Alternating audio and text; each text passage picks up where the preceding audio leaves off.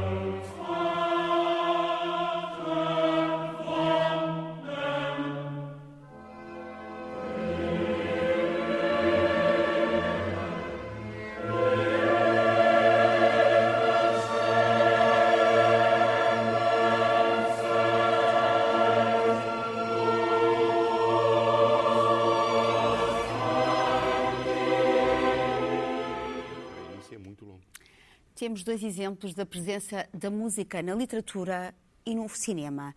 No filme Laranja Mecânica, passado no Reino Unido, num futuro distópico marcado pela violência, o protagonista lidera um gangue de jovens marginais, revelando uma relação obsediante com a Nona Sinfonia de Beethoven.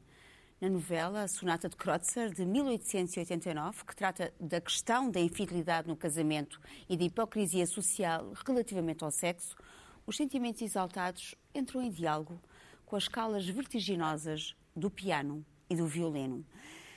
A Nona Sinfonia e a Sonata de Kreutzer revelam a tensão dramática da música de Beethoven nestas obras. Voltamos às interrogações. Olá a todos. Olá. Dulce, o que é que é a música para ti? O que é que te faz e porquê é que te faz?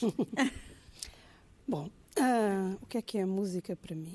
Isso é, assim, a mesma coisa que perguntar o que é que é o A para mim. Ou seja, é uma coisa que eu uso e não sei, não sei dizer. Não sei dizer, porque por um lado não sou musicóloga, temos aqui o Rui, por outro lado, hum, eu, eu desde muito cedo hum, me divorciei da música, ou seja, a música para mim começou por ser uma, uma, uma maneira de dançar.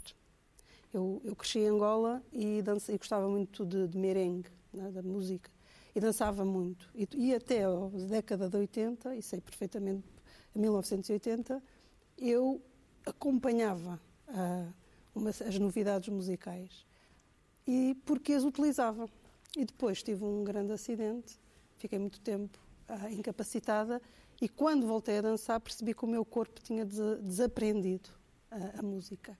E, e criei assim uma, uma mágoa com, com, a música, portanto divorciei-me. E desde então passei só a não usar a música, só a sabê-la, não é? Sei que ela existe, mas relaciono com uma, de uma maneira selvagem. É muito engraçado. Temos começado pelo filme, porque eu acho que um, um grande contributo para a, a, a, música é de todas as, as, artes que nos chega, não é? Um, a mais poderosa. É, no sentido em que é a que move mais massas, não é? É que, em termos, portanto, os dois sentidos, que a visão e a audição, são os mais poderosos para nos relacionarmos em termos coletivos. Mas enquanto uma imagem convida à dispersão, a música convida à imersão, não é? Quando estou à partilha.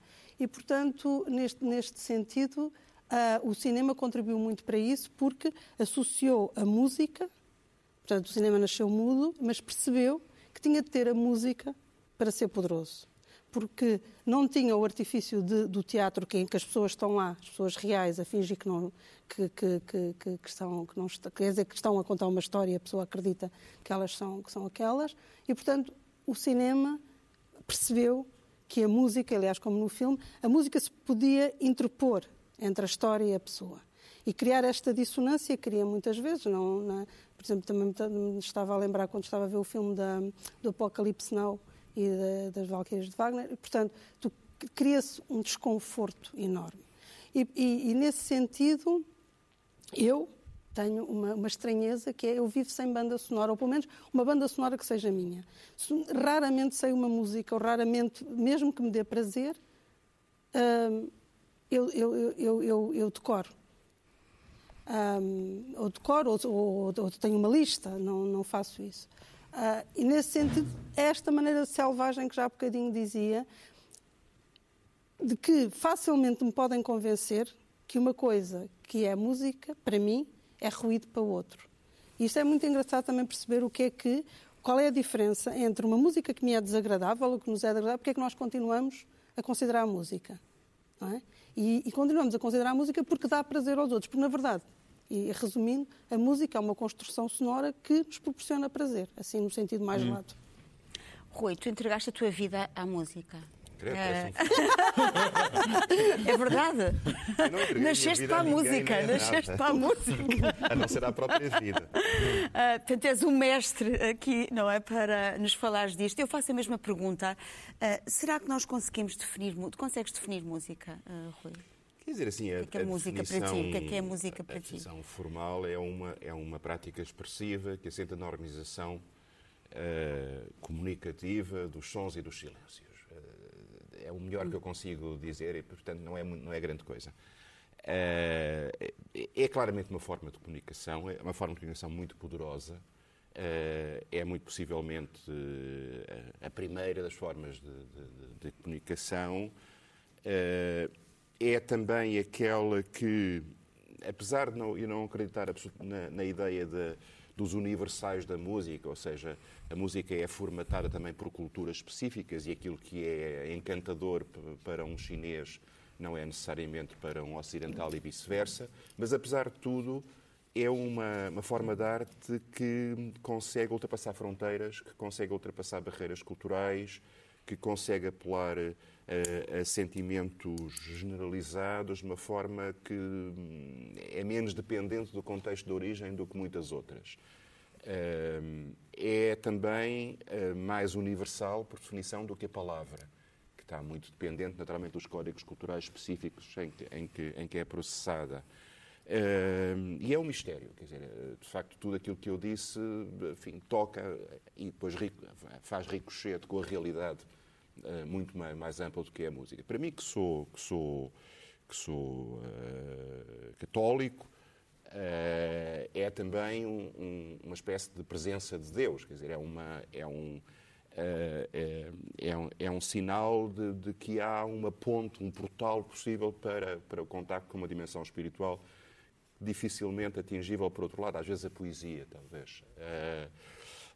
Portanto, embora eu tenha rejeitado a tua definição da, da, da, entrega da minha vida à música, o que é certo é que a minha vida revolve muito em torno, da, em torno da, da, música, não só porque essa é a minha profissão, mas porque faz parte da minha maneira de estar no mundo. Quer dizer, eu se fosse privado de música, acho que dava um tiro na cabeça, quer dizer, não, não, não conseguiria imaginar o que seria a minha vida sem a presença da música.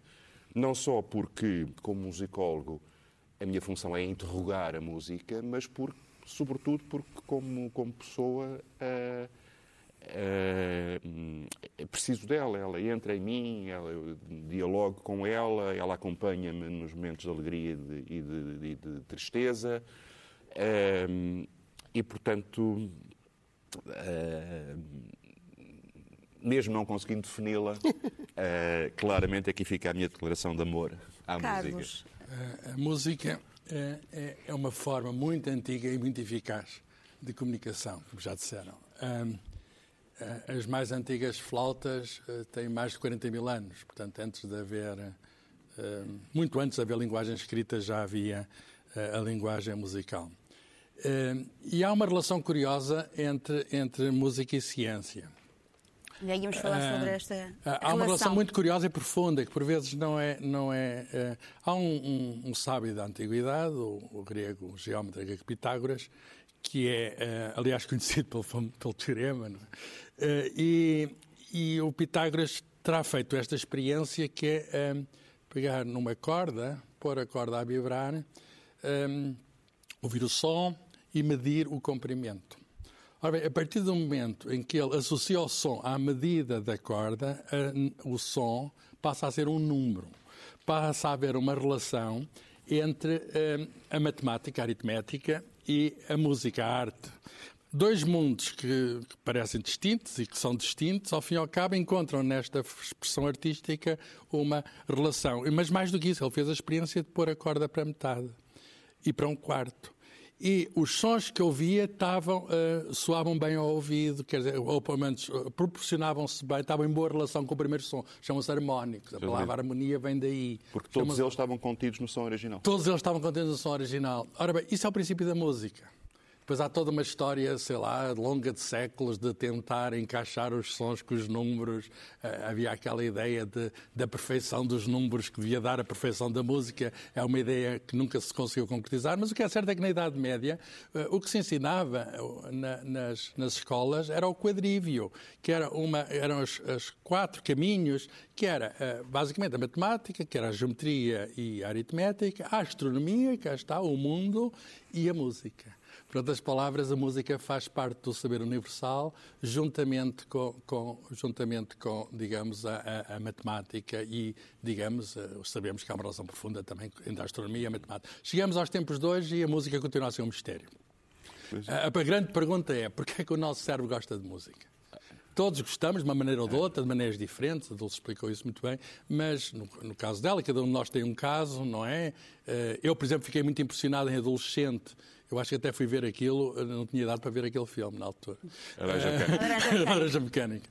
Uh, todos nós víamos a música de maneiras diferentes, mas a questão é esta: apesar de tudo, temos coisas comuns. O nosso cérebro adere à música. O nosso cérebro gosta de reconhecer padrões. Talvez seja essa. Isso. Talvez seja esta. O nosso cérebro gosta de reconhecer padrões e na música, enfim, conseguem-se padrões que, que, são completamente aliciantes para o nosso cérebro. Talvez, talvez, uh, talvez na música nós tenhamos esta vantagem de sermos mais capazes do que o tal Criador, que é o que eu identifico como Deus, como, como o Rui há pouco dizia, da presença de Deus. Porque o nosso corpo é capaz de produzir música. Por exemplo, o nosso corpo não é capaz de produzir imagens nós não refletimos luz, não é? Uh, e, e, só nos movemos. A dança é certa, mas mesmo assim é limitada. Podemos cantar, temos um instrumento. Exatamente, Isso. é que podemos cantar. E quando cantamos, conseguimos, de, muitos, muitos de nós têm mais prazer, por exemplo, a passear a, a beira-mar, ouvir música, do que ouvir o barulho do mar. Tanto é que nós não dizemos a música do mar. Dizemos o barulho do mar. Os poetas dizem. os maus, os maus. Não, não, não. O Eugênio diz. É o Eugênio diz. Mas precisamente nesta relação, estavas há pouco a falar sobre a relação e sobre as afinidades entre a música e a ciência, as afinidades entre a música e a poesia. E a poesia, Sim, a música, claro. a literatura. É esse o lado que é o que eu acho mais, mais engraçado. É que a música tem esta capacidade de articular simultaneamente e às vezes alternadamente com a razão e com a emoção. Né? Com, com, com um pensamento mensurável, de facto, é, como o Carlos muito bem disse, esta ideia de estar ligado às formas de conhecimento que ligam, que ligam com a medida, que ligam com a quantidade, é, é um elemento importantíssimo ao longo da história da música, de várias maneiras. Quer dizer, estou a pensar no, quando, quando Schoenberg diz que os 12 meios tons da escala têm que ser utilizados de forma igual, de maneira que não haja uma nota que domina as outras todas. Uh, e depois, quando o Boleça ou o Stockhausen, a partir da Segunda Guerra Mundial, dizem então vamos fazer séries, tal como fazemos com a altura dos sons, também fazer com, com a duração dos Mas sons. não teve grande sucesso, pois não? Essa música. Nunca, nunca entrou, digamos, no consumo popular alargado, porque exige uma iniciação. Exato, é demasiado uma, abstrato. É, exige é uma iniciação tão grande que é de difícil comunicação e daí que depois a própria evolução na história da música tenha dado uma, uma virada no, no outro sentido. Agora, a par com essa preocupação com a quantidade, teve que sempre, e com a medida, que teve sempre, que esteve sempre muito, muito precisa. Tu falaste aqui há uns tempos do, do livro do, do Hofstadter, do, do, o Gödel, o Escher e o Bach. Está aqui, não é? está aqui. Está aqui. Uh, e... Que é sobre relações, sobre padrões. Exatamente. Uh, ele, ele como, como, como, como tu sabes melhor que eu, uh, é capaz de, de, de, de, traduzir num algoritmo as, as proporções de uma fuga de Bach. Sim. Uh, isso é mensurável. E, no entanto, há numa fuga de barro um elemento de paixão inexprimível, que, inefável. Que, que vai para lá dessa, dessa perfeição formal, essa capacidade de mexer com as nossas emoções, de mexer com os nossos sentimentos. E trouxeste algum exemplo também? Uh, eu tenho. Que, talvez, uh, é melhor com, ouvir com, música do que falar não, eu trouxe concretizar dois... porque Isso. é que gostas de determinada música, o que é que ela te faz? Uh... eu, com todo o respeito pela perfeita construção de uma obra de música, sou mais sensível ao facto dela me pôr, eventualmente, a pele de galinha uhum. e de me, de me mover, não é? E eu trouxe dois exemplos para mostrar como muitas linguagens diferentes. Esta é a outra vantagem da música, é que ela pode expressar-se de acordo com múltiplas gramáticas e não sem deixar de ser música. Eh, este que nós estamos a começar a ouvir é a, a área eh, do, do Ferrando na, na ópera Così fan tutte de Mozart. E é um menino que está apaixonado. E diz: Houve um vento, um vento amoroso que tomou conta de mim e eu não sou capaz, já não sou dono de mim próprio.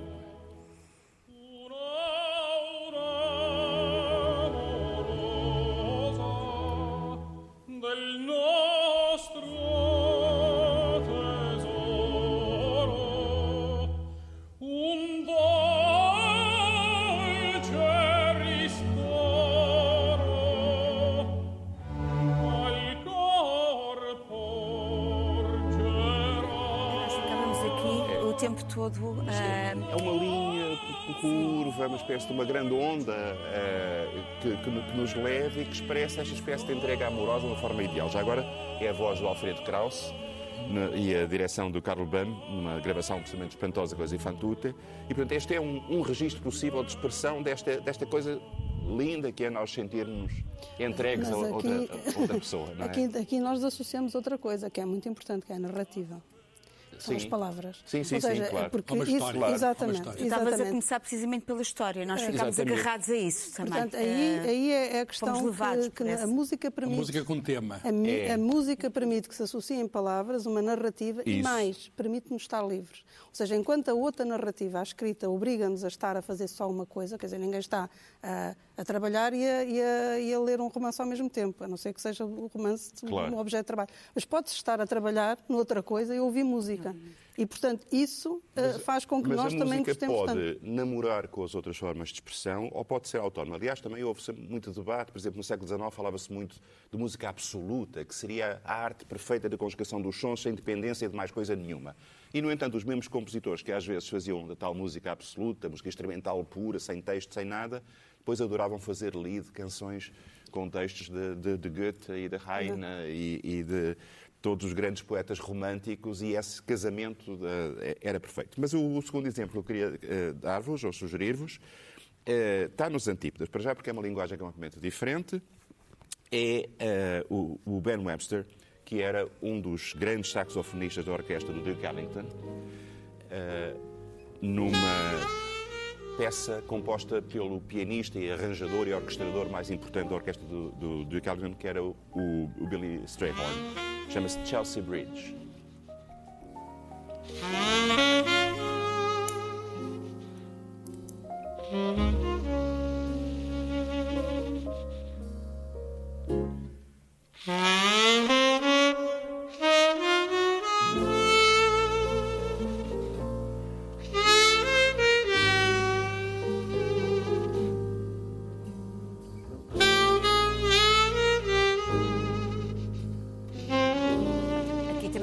possibilidade de construir uma narrativa. Mas é livre, não, não, não está dependente de um contexto. Sim. Este título, Chelsea Bridge, não tem nada, quer dizer, não, não há nada daqui que sugira uma ponte, nem, nem Chelsea, propriamente dito, é um nome qualquer simpático, mas nós podemos projetar múltiplas emoções e muitas leituras nesta música. O que é certo é que ela nos mexe e nos relaxa. Uh, e é um. E nos distende, não é? Distende, é uh, e nos faz perceber outra dimensão. Carlos, eu também sei que eu trouxeste Eu dou uns exemplos, exemplos, também. Eu trago um compositor português, um, Carlos Seixas, de Coimbra, que infelizmente morreu novo. Uh, ele nasce em 1704 e morre passados 30 e tal anos. 42. Uh, 42. Uh, e, e, eu escolho uma, um concerto em Lá Maior para cravo e orquestra. É um dos primeiros concertos, aliás, em todo o mundo. O Rui saberá melhor do que eu, para cravo e orquestra. Uh, o Bach, pelo menos, fez depois. Uh, e, de facto, é uma coisa extraordinária, que é que um jovem uh, que veio de Coimbra aqui para a corte, esteve na, na Sé e esteve na, na Capela Real, faz a música que vão ouvir.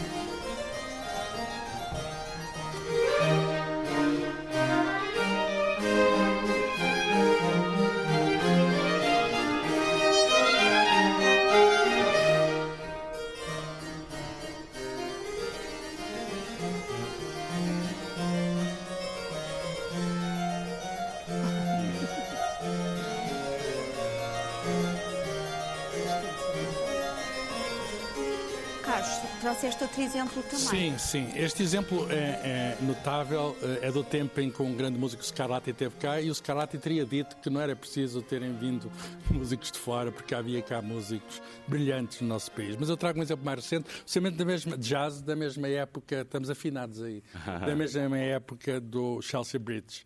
Uh, que, um bocadinho antes, mas aparece num filme de 1943 e é do Frank Sinatra, o uh, Night and Day. Ah, Cole Porter.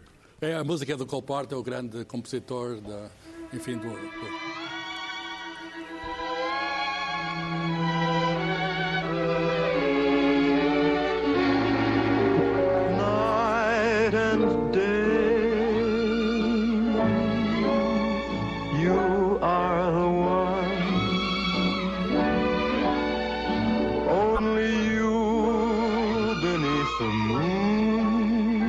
under the sun. Whether near to me or far, it's no matter, darling, where you are. I think of you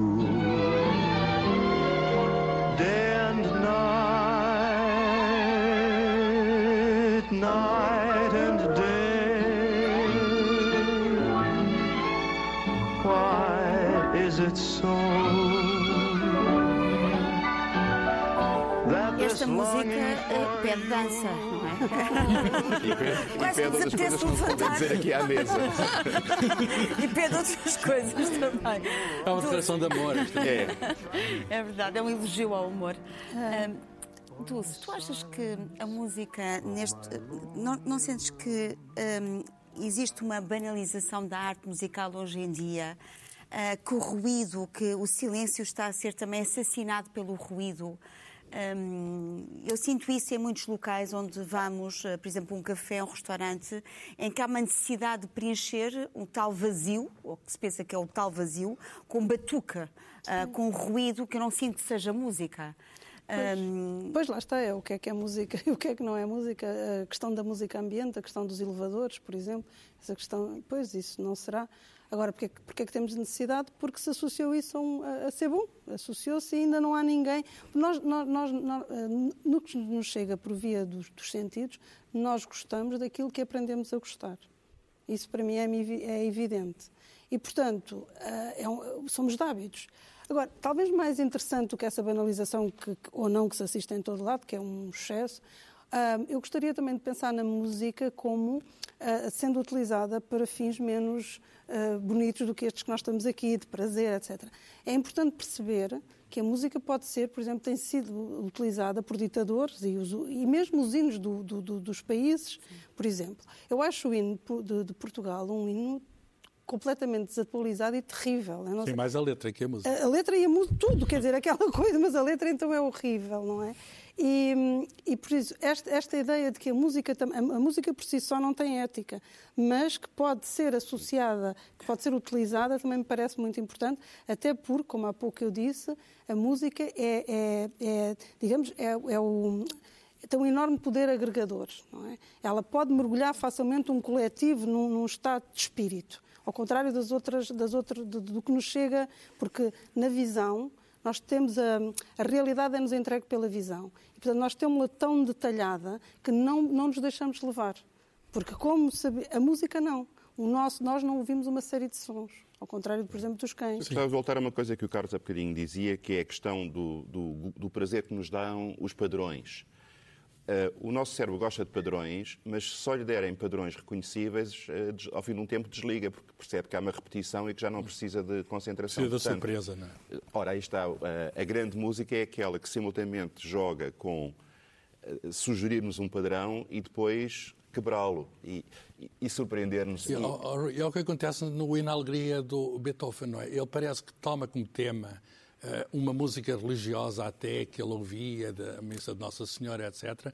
E, e, de repente eh, eh, vamos cantar noutro tom. O solista diz isto e transforma aquilo numa outra coisa. E, portanto, eh, com certeza os músicos têm sempre a tradição, mas os grandes músicos são aqueles que, por cima da tradição, conseguem Exatamente. surpreender. E ele, E é por isso que o desgraçado hino à alegria, que tem tido aquelas versões todas, eu lembro quando eu era miúdo, havia uma do, do Vale dos Rios, que era uma coisa completamente pirosa. Uh, porquê? Porque é o, o despir uh, a música do Beethoven, tudo aquilo que ela pode ter de surpreendente, de inesperado, de fascinante, e portanto é um bocadinho como dar xarope muito doce. E muita desta música que nós ouvimos no elevador e no telefone quando estamos à espera de ser atendidos pela senhora da EDP, uh, uh, é, é charuposa, é, é bonitinha acima de bonitinha e torna-se uma coisa absolutamente asquerosa por causa disso. É por isso que muita desta música de produção maciça, tipo Kleenex, o uso e deito fora, Sim. Não fica porque não, não, não fez senão repetir padrões jamais do que, do que Sobre o hino à conhecidos. alegria, eu só, só quero deixar aqui uma nota que é eh, o atraso com que ele chega a Portugal. Porque no tempo do Dom João V nós estávamos atualizados, tínhamos aqui grandes músicos, eh, tocava-se música do melhor. Eh, mas no tempo do Beethoven eh, parece que não havia condições para executar a peça, aquela obra rapidamente. A obra foi tocada nos melhores palcos da Europa e demorou, eu soube há pouco tempo, está num, num Foi o Orfeão no Luís Freitas Portuense. Branco, 101 anos. Só em 1925 é que o, a- o o- a nona sinfonia é tocada em Sim. Portugal. Não havia a orquestra com aquele tamanho, não havia o coro, não havia os solistas, quer dizer, não havia a possibilidade de produção. E, portanto, isto mostra que, enfim, do século XIX, esse nosso século XIX, com certeza, tivemos bons exemplos musicais, o, o Rui tem trazido aqui alguns, mas não tínhamos, a música não era para todos, que é também uma questão, a questão da, da democracia, quer dizer, como é que nós temos, direito, temos todos direito à música, como é que a escola nos assegura esse direito, como é que nós também se aprende a gostar Pois, de música. Claro que sim. E eh, eu vou destacar para sugestões, temos que passar para as sugestões finais, um, o António Vitorino de Almeida. Um, e este livro, o ensaio sobre a surdez. Uh, o António Vitorino de Almeida, não vou falar longamente sobre ele, porque todos nós o conhecemos. É o pianista, é o compositor, o chefe de orquestra, o escritor, o cineasta, o realizador televisivo, o grande contador de histórias, é aquele que nos inquieta, que nos provoca. Uh, e este livro é um exemplo disso, de, do ensaio sobre a surdez, uh, porque nos fala uh, de uma forma muito especial, porque o, o, António tem uma forma de escrever que é também oral. Aliás, eu também destaco este Tour de Force, que é toda a música que eu conheço em dois volumes, onde ele precisamente até fala sobre os casos das histórias dos grandes músicos, e a propósito até de, de Beethoven, fala da própria surdez, do ensaio sobre a surdez, que é um plágio, como nós sabemos, uh, portanto, uma variação do, do, título do José Saramago, em que ele diz que a surdez, de, como se a sua surdez de Beethoven fosse o castigo de Prometeu, depois de facultar a um ser perecível o fogo sagrado dos imortais. Uh, neste ensaio sobre a surdez é, é muito curioso. Uh, ele uh, utiliza aqui um, algumas frases que eu considero lapidares, como por exemplo esta, e eu não quero reduzir porque é sempre muito redutor nós destacarmos uma frase ou outra, mas ele diz que a boa música é para ser ouvida hoje e sempre. E depois diz que pessoalmente considero que há apenas três tipos definidos de música: a boa, que pode tornar-se irreconhecível através de uma interpretação deficiente, a má, que na melhor das hipóteses pode corrigir-se, e a péssima, que não tem volta a dar. Quanto à ótima, a ótima é um conceito um pouco mais subjetivo. Portanto, nós temos aqui um, uh, um slogan que é um pouco pacificador, quando ele nos diz que a música ligeira, quando é boa, é porque não é ligeira. E aqui faz uma, ah, uma analogia com a tasca de Barnabé, com uma refeição ligeira, que é absolutamente divina, que é o exemplo de uma bela sanduíche de presunto, fatia de marmelada com queijo e tudo acompanhado por uma taça de vinho verde. Onde é que fica portanto, a tasca do Barnabé? A tasca do Barnabé fica ao pé de Moledo uh, e, portanto, temos que ir à tasca do Barnabé ou então oferecermos e presentear-nos com isso. Uh, o ensaio sobre a surdez, ele depois explica o título no final, uh, diz respeito a milhões de pessoas que vivem e morrem à margem de uma das manifestações mais geniais da mente humana, depois só lhe dar uma parcela daquilo que é de facto a música. É também a surdez de um país onde nascer-se músico ainda significa ser-se a pessoa errada, no lugar errado. Portanto, há aqui uma crítica, há uma certa acrimónia também, mas uma mensagem de esperança e uma alegria, um hino de alegria à música. António Vitorino de Almeida, ensaio sobre a surdez. Carlos, o que é que nos trazes? Eu trago um livro que já aqui foi referido neste programa e merece ser referido. Uh, Douglas Hofstadter, que é um cientista da cognição, uh, uh, Gödel Escherbach. Gödel é um grande matemático do tempo de Einstein, trabalhou nos fundamentos da matemática. Escher é um artista holandês que faz obras paradoxais. Estiveram, estiveram exposições sobre ele em Lisboa e Porto recentemente. E Bach, não vale a pena dizer quem é, embora uma pessoa tenha a dizer quem é, porque há o Johann Sebastian Bach e há um conjunto de todos da família. Mais 30 é um, da família. Mais 30 é? da família. Portanto, este é o Johann Sebastian Bach e, de facto, procura arranjar analogias entre a matemática, a, a pintura, as artes visuais e, e, lá está o que é que une tudo, padrões que são reconhecidos pelo cérebro. Isto é um livro que já saiu há uns anos, mas continua atual. É daqueles livros premiados e que, e que merecem, digamos, uma revisita. Tem mais de... Não é um livro pequeno. Isto tem mais, tem quase 900 páginas, mas nós aprendemos coisas inesperadas, quer dizer, aprendemos, entre outras coisas, o que é isso do padrão. O que é que... O que é que o que, o, que é, o que é um conjunto de notas que, que, que faz sentido. No fundo é isso. E faz sentido. O que é o sentido? O sentido é aquilo que o nosso cérebro entende. Exatamente. Que dá prazer. Eu diria que dá prazer mais do que, do que entende. É uma coisa e outra. Uh, eu diria Também há um certo é... prazer no entendimento. Não é? Mas mesmo que. A minha sugestão é um filme uh, um, do, do, do, Francis Ford Coppola, do Fundo do Coração. Uh, exatamente, é um musical. Aliás, levou o, o Coppola à falência Foi por causa desse filme que ele teve que fazer uh, o, o- o- o Padrinho 3 para pagar as dívidas de- de- de- desse filme. Era o sonho dele. E é um filme maravilhoso, com uma banda sonora maravilhosa. E eu, como disse, não tenho banda sonora própria. Uh, sirvo muitas vezes as bandas sonoras dos filmes. Portanto, é uma coisa que eu gosto muito. Porque, de alguma maneira, eu preciso da ficção, preciso da narrativa. Não sou, sou, sou direi, demasiado primária para conseguir atingir, seja o que for, de uma forma pura. Eu prefiro, preciso de uma narrativa. I love you, baby. I love you. Tom Waits, exatamente. This one's from my heart. What do you think this means? It means we're splitting, I guess. This one's from the heart. Fanny and I busted up. I want to live. This is what I want. I want to go out with a bunch of guys. I want erotic things to happen. We could have 50 Rui, chicks tomorrow. ah, queres, queres Não, não, falar quero só dizer que a música é toda de Tom Waits. É Tom só Waits. isso que eu me esqueci de dizer. Ah, Este, este filme também convida a muita coisa, não é? Esse filme é É maravilhoso, em maravilhoso. termos visuais, em termos musicais. E acabámos, começámos com a Laranja Mecânica, com aquelas cenas um pouco truculentas, muito truculentas e violentas, e depois com esta, esta macieza, não é? Mas este One também tem a sua violência. Este Também tem, a tem, sua também. violência. tem. É- é- é- são aquelas Se calhar, camadas, se calhar não é? esta violência até é mais perturbadora, porque é aquela que nós, é uma história de amor, é aquela que nós todas, todos podemos sentir. A outra violência é extremada e. Utópica. Exato. E esta E não. exteriorizada. Esta nós sentimos todos e, É portanto, é exteriorizada mais. e esta tem várias é tem mais camadas invisíveis. Sim. Sim. Rui, Bom, Eu já agora queria pegar na, na questão da laranja mecânica. Ah, há uma coisa que também é violenta, ah, que é o pegares numa música que tem uma mensagem de fraternidade, de, de liberdade, de, de felicidade coletiva, como é o, o Ainda Alegria do Schiller ah, que, o, que o Beethoven põe na, na- na nona, e, e pô-la como banda sonora de uma cena de uma violência que é, deveria ser toda, todo o contrário daquilo que a música está a dizer. Esse jogo é muito inteligente. Uh, também queria dizer que, uh, com todo o respeito pelo meu querido amigo António Vidino de Almeida, eu não, não gosto do conceito de música ligeira, porque implicaria depois a música pesada ou a música lenta uh, como contrapartida. Diz não quando é boa, não é? Não, não, não, não é isso. São, são muitas linguagens. A, música é como aquela ilha que está cheia de vozes, que falava Shakespeare, e portanto.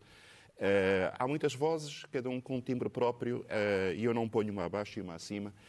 É tempestade. Um, pero como las brujas que ela sai, ela sai, e há algumas músicas que são realmente uh, de, uma, de uma escala, de uma densidade que, que nos torna muito humildes quando a ouvimos. E eu gostava de acabar com uma sugestão que é uma das coisas mais belas, a meu ver, que alguma vez compôs em música, que é o Agnus Dei, da Missa em Si, de Johann Sebastian Bach, aqui com Andreas Scholl e a direção de Filipe Herrwega. E